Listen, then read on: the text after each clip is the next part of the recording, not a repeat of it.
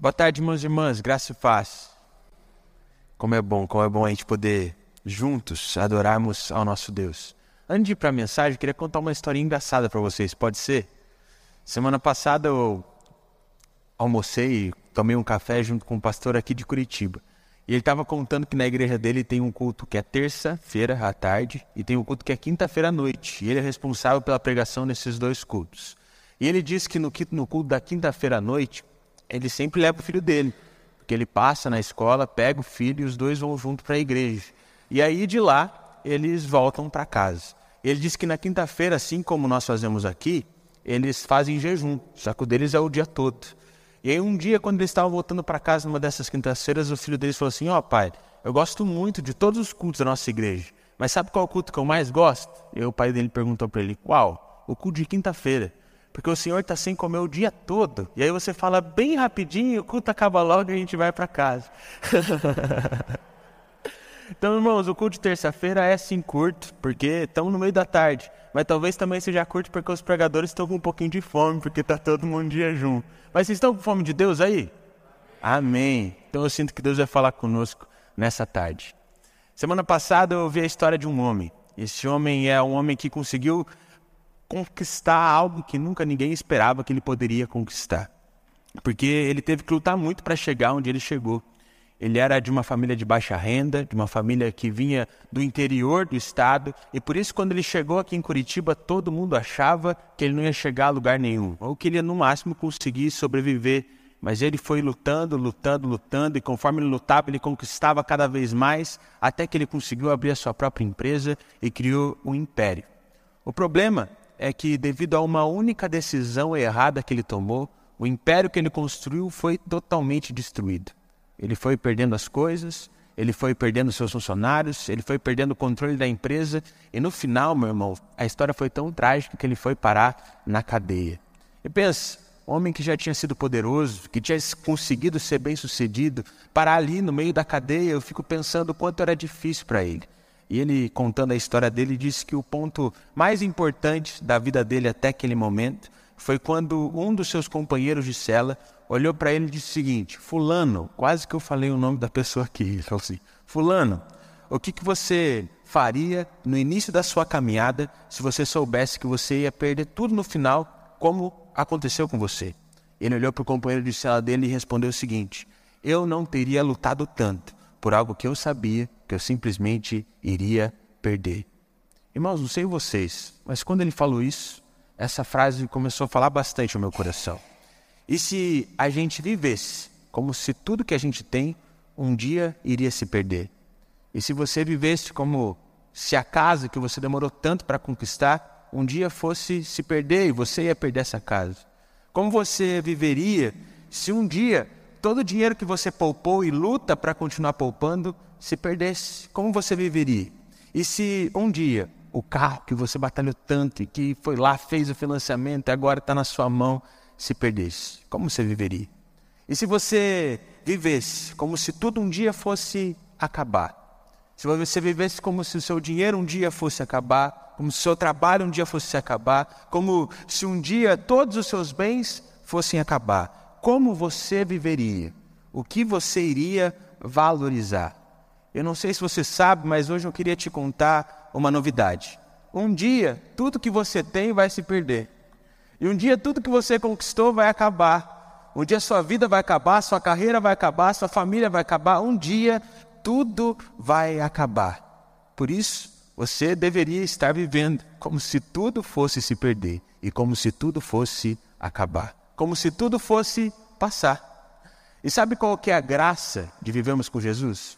É sabermos aquilo que está escrito lá em Mateus 24, 35. Porque Jesus olha para os seus discípulos e diz de que céus e terra passarão, mas as minhas palavras jamais passarão. Eu não sei vocês, irmãos, já que eu sei que as palavras de Jesus jamais passarão, eu não vou viver a minha vida firmada em outras coisas, mas eu vou viver pautado naquilo que é eterno. Eu vou valorizar aquilo que o Senhor diz, eu vou valorizar aquilo que o Senhor fala, eu vou valorizar aquilo que o Senhor ordena, porque eu tenho certeza que as coisas dele jamais passarão. Já que tudo vai se perder, meu irmão, o melhor jeito de perder a vida, já que ela vai ser perdida mesmo, é perder a nossa vida pela causa de Cristo Jesus. É justamente sobre isso que eu gostaria de conversar com vocês nessa tarde. Por isso, se vocês puderem e quiserem, abram suas Bíblias no Evangelho de Mateus. Nós vamos ler apenas dois versículos, lá no capítulo de número 16, do verso de número 24 ao verso de número 25.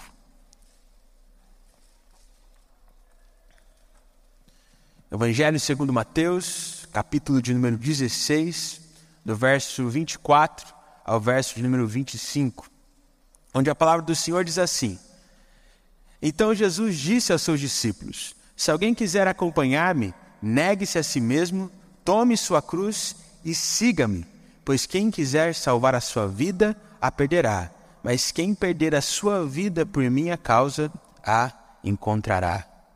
Vamos orar mais uma vez? Feche seus olhos, baixe sua cabeça para que possamos buscar o Senhor. Senhor Deus Pai, nesse momento nós te pedimos para que o Senhor venha com a sua presença. Sabemos que o Senhor já está aqui, mas nosso pedido é para que o Senhor quebrante os nossos corações, de forma que a sua palavra faça vida em nosso viver, para que possamos viver o seu propósito, para que possamos perder a nossa vida em ti, para que então possamos encontrar a verdadeira vida em Cristo Jesus. É isso que nós te pedimos, em nome do Senhor Jesus. Amém. Irmãos, eu não sei vocês, mas eu amo esse texto.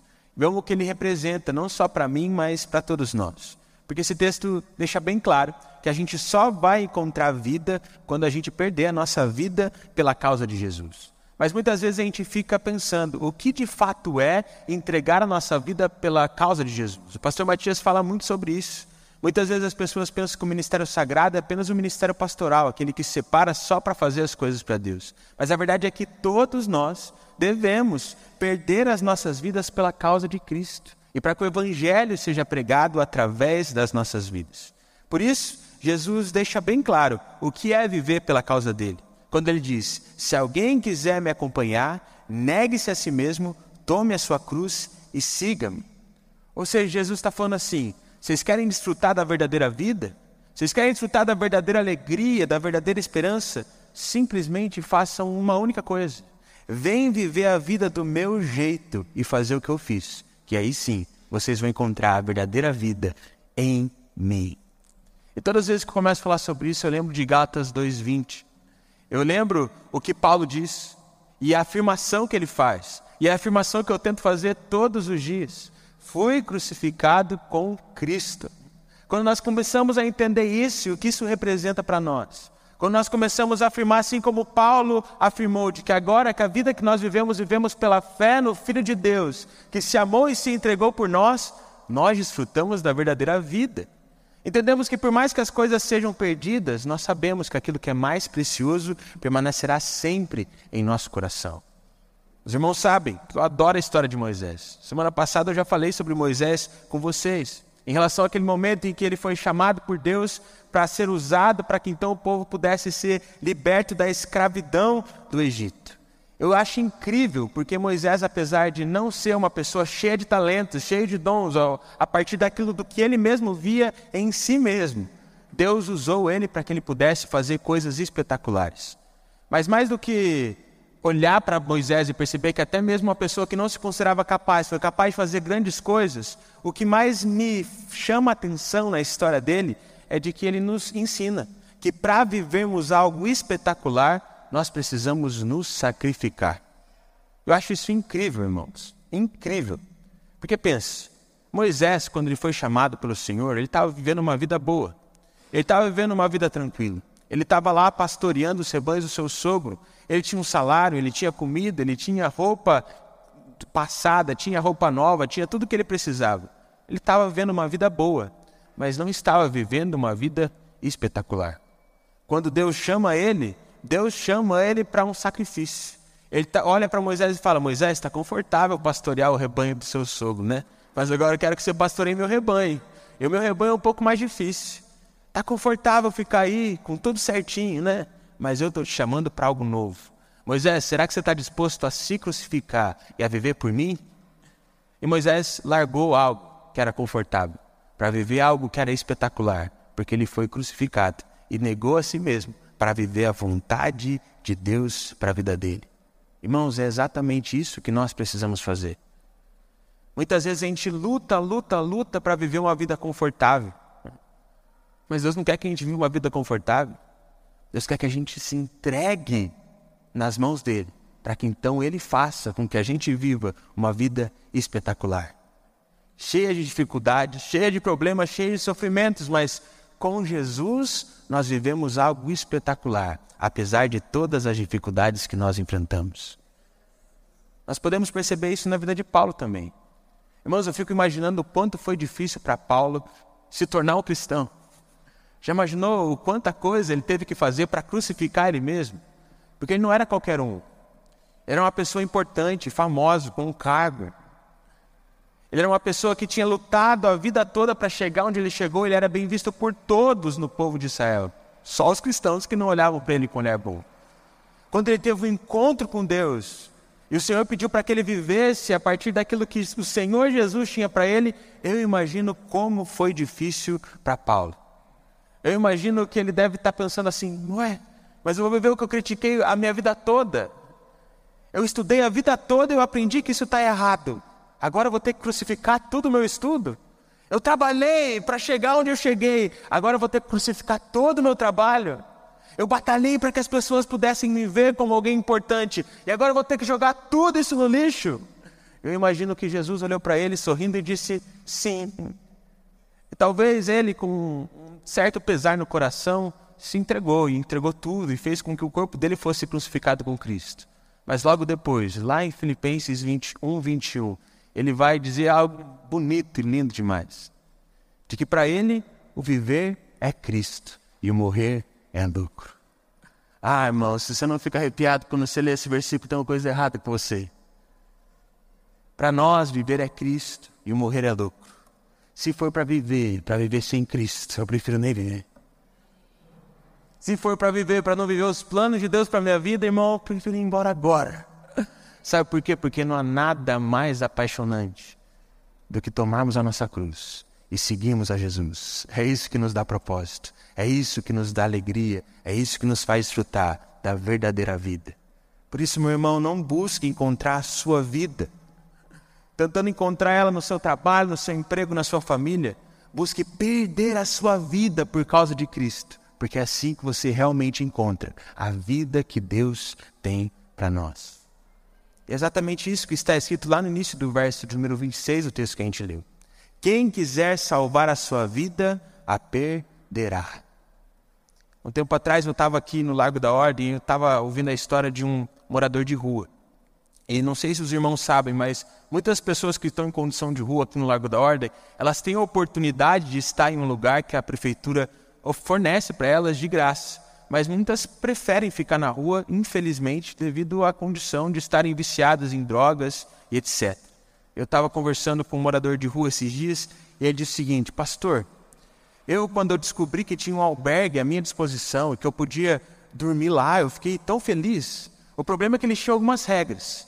Por isso, já que eu não aguentava mais dormir na rua, eu falei: quer saber? Eu vou pegar essa oportunidade de morar nesse albergue e já vou me livrar das drogas de uma vez. Acontece que ele chegou lá, ele não sabia muito bem das regras. E quando ele chegou, a moça disse: Ó, oh, aqui é tudo pago. Você vai poder tomar banho, você vai poder é, comer comida, você vai poder fazer várias e várias coisas. Mas entenda algo: isso aqui, a sociedade está pagando para você. Por isso, use isso da melhor maneira possível. Ele falou: tudo bem. Sabe o que ele ficou fazendo então? Todas as vezes que chegava comida lá para ele no quarto onde ele estava, ele comia. Ele não queria desperdiçar nada.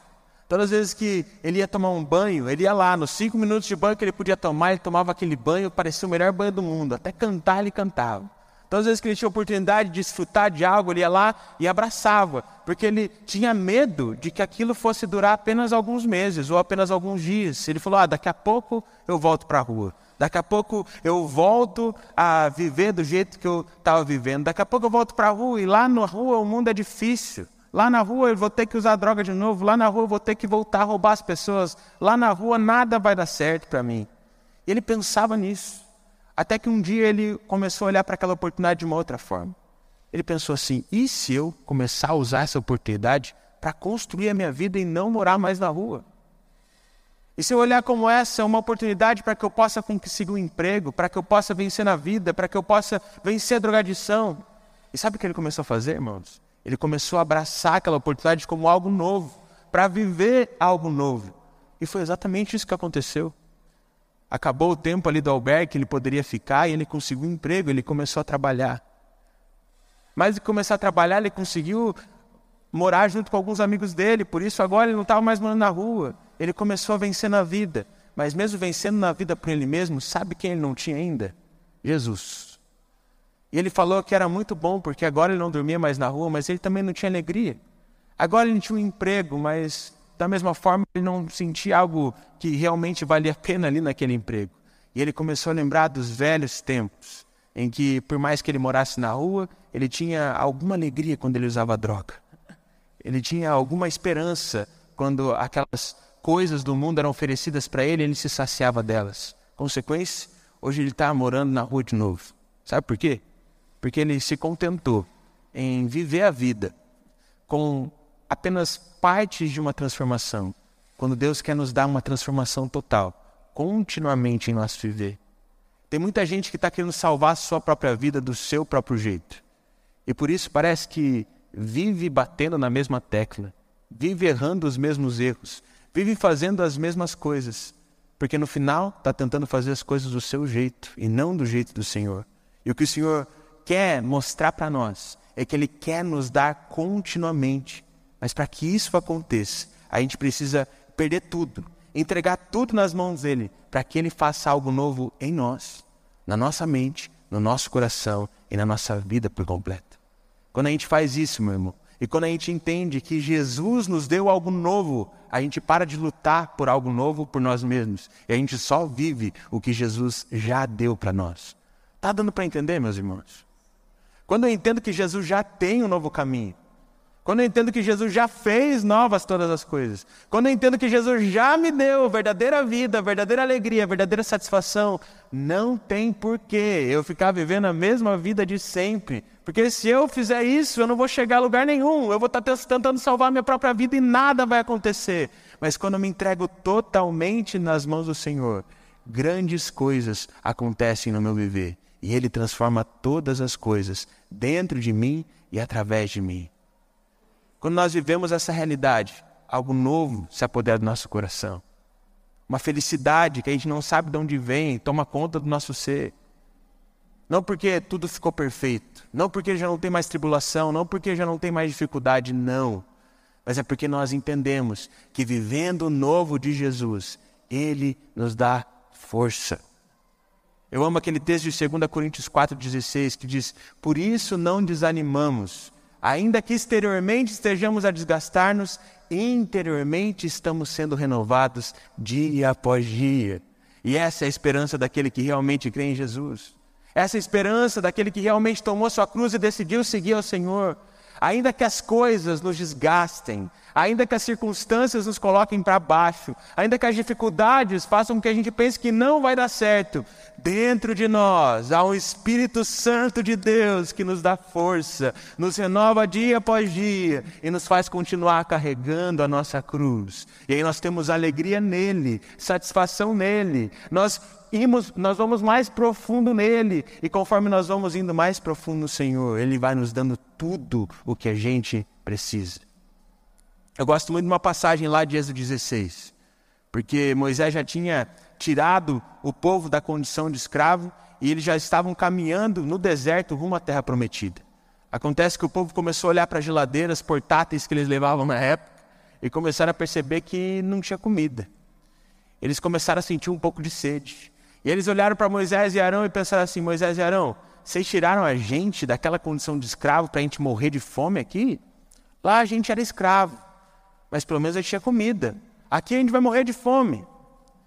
E aí Moisés vai lá e pede para o Senhor, o Senhor olha para Moisés e diz: Moisés, pode ficar tranquilo, que eu vou fazer pão cair do céu e esse povo ainda vai comer carne. Vai ter rodízio hoje aí para vocês. Vou fazer com que vocês possam se saciar com a carne, de, com a carne que vocês vão comer. E foi exatamente isso que aconteceu. Né? O maná caiu do céu, o povo pôde preparar o seu pão, e mais do que isso, o Senhor forneceu carne a partir de animais, de aves ali que estavam próximos do povo. E eu acho tão interessante porque só tinha duas regras. E essas regras eram: eles não poderiam é, fazer o pão e guardar para outro dia, porque eles tinham que confiar no Senhor de que o maná viria mais uma vez, e de que no sétimo dia eles não poderiam recolher o maná. Eles teriam que simplesmente pegar mais no sexto dia para que eles pudessem descansar e não precisassem trabalhar, não precisassem recolher o maná para que então tivessem alimento. E o que, que vocês acham que o povo fez? Vocês acham que o povo cumpriu as regras? De jeito nenhum. Por quê? Porque eles tentaram salvar a sua própria vida do jeito deles. Mas conforme eles iam lá e faziam pães, o que a Bíblia nos diz é de que aquele pão mofava. E eles não poderiam comer o pão no outro dia. E sabe, toda vez que eu olho para isso, eu percebo que na vida de muitas pessoas, muitas estão comendo pão mofado. E por que, que eu falo pão mofado?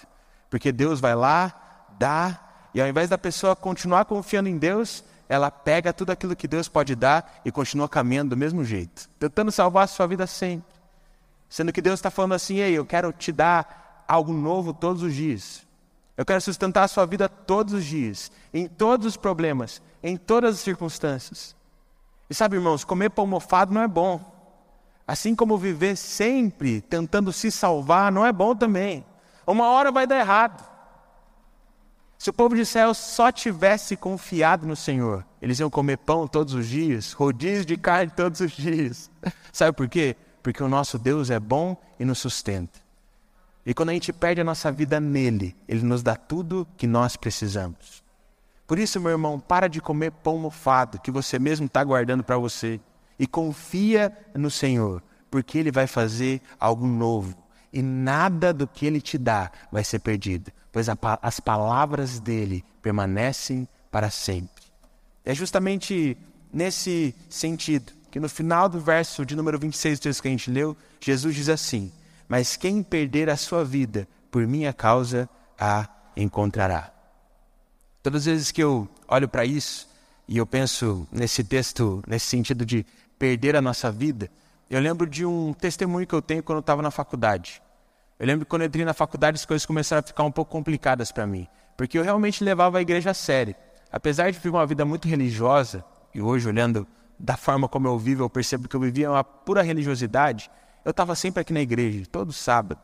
Eu lembro que quando eu comecei a entrar na faculdade, meus amigos me chamavam para fazer alguma coisa, eles falavam: Vamos lá, cara, vamos lá fazer alguma coisa, vamos lá. Falei, cara, sábado eu não posso, porque eu tenho igreja. E eles olhavam para mim e falavam: Igreja? Você vai na igreja? Eu falava, é, eu vou na igreja, eu gosto de ir lá. Eles perguntavam aquelas perguntas clássicas, né? Mas você é obrigado a ir? Eu falava, não, não sou obrigado a ir. Eu vou porque eu gosto. E eu lembro que para eles a ideia mais absurda que tinha era o acampamento. Eu falava, você vai ficar o final de semana inteiro vendo culto. É, e você vai, é obrigado a ir? Eu falava, não, não é obrigado não a ir. Eu vou, eu vou porque eu gosto. E eu lembro que em um determinado momento eles olhavam para mim e falavam assim, vamos lá no sábado. Eu falo, não, não vou, eu vou na igreja. Eles olhavam e falavam assim, Cleuber, você está perdendo a sua vida com esse negócio de igreja. Isso aí não vai te levar a lugar nenhum. Não sei se você está entendendo, cara. A gente é mais velho. Agora você não precisa mais obedecer a tua mãe e teu pai. Você já está começando a ganhar teu dinheiro, você já tem teu estágio. Você está perdendo a sua vida com esse negócio de igreja. E sabe, irmãos, no início nem me abalava. Mas depois começou a pegar.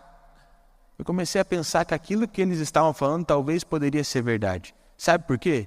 Porque por mais que eu vivesse uma vida cristã, por mais que eu vivesse uma vida onde eu vinha na igreja, eu não conhecia Jesus com os meus próprios olhos. Mesmo conhecendo a Jesus, eu estava tentando salvar minha vida do meu jeito e viver do meu jeito, ao invés de me entregar e viver do jeito dele. E o meu testemunho eu já contei várias vezes, não vou contar mais uma vez porque os irmãos já estão cansados de ouvir. Mas teve um momento em que eu entendi que não era só sobre entregar um pouquinho para Jesus, era sobre perder tudo para Ele. Era sobre entregar tudo para Ele. E quando eu entreguei tudo para Ele, eu tinha alegria. Quando eu entreguei tudo para Ele, eu tive paz. Quando eu entreguei tudo para Ele, eu tive satisfação. Quando eu entreguei tudo para Ele, Ele me deu um propósito. Quando eu entreguei tudo para Ele, Ele me deu vida e vida em abundância. Porque não é sobre tentar ganhar a sua própria vida é sobre perder ela aos pés da cruz e confiar nele, porque ele vai fazer com que comida caia do céu, ele vai fazer com que água saia da pedra, ele vai fazer com que todas as coisas cooperem para o bem daqueles que o amam. 2 Timóteo 1,12 nos diz algo muito precioso. Nos diz assim: Por essa causa eu também sofro, mas não me envergonho, pois eu sei em quem tenho crido e estou bem certo de que Ele é fiel para guardar o que lhe confiei até aquele dia. Irmãos, ultimamente eu oro muito esse texto. Eu fico meditando nele e orando nele, e cada vez que eu oro eu percebo algo novo no meu coração. Sabe por quê? Porque muitas vezes a gente olha para a nossa vida, a vida que a gente está querendo salvar por nós mesmos, a vida que a gente está querendo viver do nosso próprio jeito, e parece que a gente está perdendo, mesmo a gente tentando ganhar. Sabe por quê? Porque a gente não está sofrendo pelo motivo certo. A gente não está sofrendo pelas causas corretas. A gente não está sofrendo por Cristo. E quem não está disposto a sofrer por Cristo, sofre pelas coisas dessa vida sofre pelas coisas que são passageiras, sofre pelas coisas que não nos levam a nada. Portanto, se a vida é sofrimento e se a vida vai ter sofrimentos, simplesmente faça uma coisa: se entregue ao sofrimento do Senhor e não se envergonhe disso, porque você tem crido no Deus que é soberano sobre todas as coisas. Você tem crido no Deus que criou todas as coisas. Você tem crido naquele que é poderoso. Por isso, no tempo certo, ele vai te mostrar o que fazer. Mas mais do que isso, ele vai ficar guardando tudo aquilo que você tem confiado nele. Irmãos, esteja disposto a perder para que você possa encontrar a verdadeira vida em Cristo Jesus. Eu já falei demais, mas eu acho que vocês aguentam mais um testemunho. Um tempo atrás eu lembro que eu fui visitar um menino aqui da igreja. Ele estava num momento bem difícil. Ele estava bem triste e eu percebi isso e eu fui fazer uma visita para ele. E quando eu cheguei lá, eu falei: o que está acontecendo? Por que, que você anda tão triste? Por que, que você anda tão cabisbaixo? Ele disse assim: Juninho, é porque eu perdi tudo que eu batalhei para conquistar. Eu estou aí me formando na faculdade, eu acabei perdendo meu emprego. Meu namoro de três anos foi para o ralo. Parece que todo mundo que antes me via de uma boa forma agora está me vendo de uma forma ruim. Parece que eu não tenho mais amigos. Eu perdi meus amigos, eu perdi meu emprego, eu perdi tudo. E aí, naquele momento, eu olhei para ele e falei assim: já que você não tem nada, eu quero te apresentar o tudo.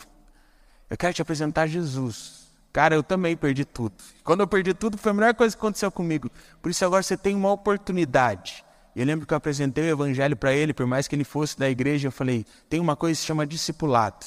Eu quero fazer discipulado junto com você. E aí eu vou tentar te ensinar e para que a gente possa aprender junto a como caminhar com Jesus. Você topa? Daí ele falou assim: ah, já que eu não tenho nada, então eu topo. Vamos lá, uma vez por semana. Irmão, ele começou. Na primeira semana ele foi lá e ele orava todos os dias. Na segunda semana ele ia lá e lia a Bíblia. Na terceira semana as coisas foram acontecendo. Mas na quarta semana ele conseguiu um emprego. Que benção, né? Falei, olha, a coisa está acontecendo, a coisa está caminhando. Na sexta semana ele veio com uma outra novidade. Agora ele tinha conseguido uma namorada. E eu falei, nossa, olha que legal, Deus está fazendo. Mas sabe o que aconteceu na sétima semana? Ele parou de ir no encontro. Sabe o que aconteceu na oitava semana? Ele tinha parado de ler a Bíblia. Sabe o que aconteceu na nona? Ele não aparecia mais na igreja. Sabe o que aconteceu na décima? Ele nem me respondia mais. Por isso eu não sei mais o que dizer. Agora, quando olho ele nas redes sociais, eu percebo que ele tem uma namorada. Eu percebo que ele tem um emprego. Eu percebo que ele é muito bem sucedido. Mas quando eu olho para ele, eu tenho uma dó. Sabe por quê? Porque eu sei que ele não tem nada. Porque ele não tem Cristo Jesus. Talvez você sinta que você não tenha nada, mas se você tem Cristo, você tem tudo. Por isso, perca a sua vida, deixe a sua vida nos pés, aos pés da cruz, para que Cristo possa fazer algo incrível através do seu viver e para que você possa desfrutar da verdadeira vida que só pode ser encontrada em Cristo Jesus. Por isso, nesse momento, eu te convido a fechar os seus olhos, a baixar a sua cabeça, para que possamos fazer uma oração. E eu peço para que você possa estar se entregando totalmente ao Senhor, para que o Senhor venha fazer grandes coisas e operar maravilhas na sua vida. Que hoje você decida perder tudo que você é, tudo que você tem, para então encontrar a verdadeira vida em Cristo Jesus, perdendo tudo que você tem nele. Enquanto eu faço a minha oração, faça a sua oração também. Senhor Deus Pai, nós te agradecemos, Senhor te agradecemos porque Tu és um Deus bondoso, um Deus que nos ama e um Deus que está conosco em todo o tempo. Te agradecemos, Senhor, porque o Senhor tem nos abençoado.